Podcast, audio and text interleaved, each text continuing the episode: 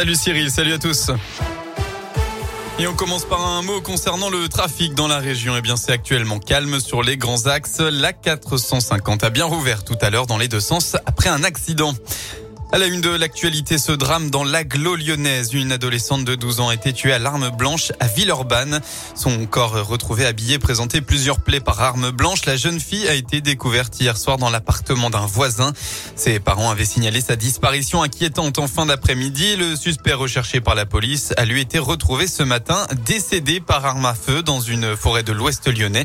Il se serait suicidé. Il avait 74 ans. Il n'était pas connu de la police. L'enquête a été confiée à la police judiciaire de Lyon. Et puis ce matin, un motard décédé donc sur l'AC 450 entre Saint-Etienne et Lyon. Il est entré en collision avec un poids lourd à hauteur de Brignais. Comme annoncé, la circulation a été un moment coupée dans les deux sens pour les premières constatations. Nos confrères du Progrès en grève ce jeudi, le SNJ, le syndicat national des journalistes, dénonce une dégradation des conditions de travail avec une charge de travail inappropriée et des effectifs en baisse avec une organisation défaillante. Il faudra donc s'attendre à des perturbations sur le site internet aujourd'hui, mais aussi concernant les éditions papier demain matin. J-3 avant le premier tour de la présidentielle avec les derniers meetings des candidats. Yannick Jadot est à Nantes, Fabien Roussel à Lille, Philippe Poutou à Toulouse, Éric Zemmour à Paris.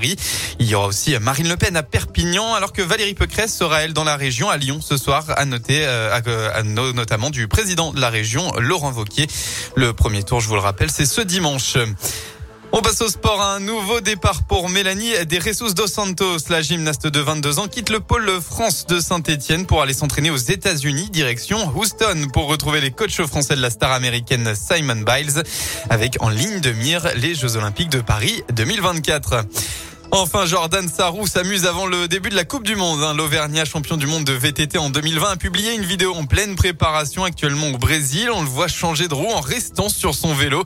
Il reste volontairement bloqué sur sa roue avant, tenu par un membre de son staff, alors qu'un mécanicien lui change sa roue arrière avant de repartir comme si de rien n'était. Tel un passage au stand pour une Formule 1. Vidéo à retrouver sur radioscoop.com. Jordan Sarrou qui reprendra les choses sérieusement euh, dimanche avec euh, la première manche de la Coupe du Monde à Pétropolis. La météo a noté qu'une tempête va balayer la France à partir de cet après-midi avec euh, des vents violents hein, jusqu'à 100 km heure sur l'ouest et la région centre accompagnés de fortes pluies. La tempête Diego devrait toucher l'est demain avant de s'évacuer vers l'Allemagne.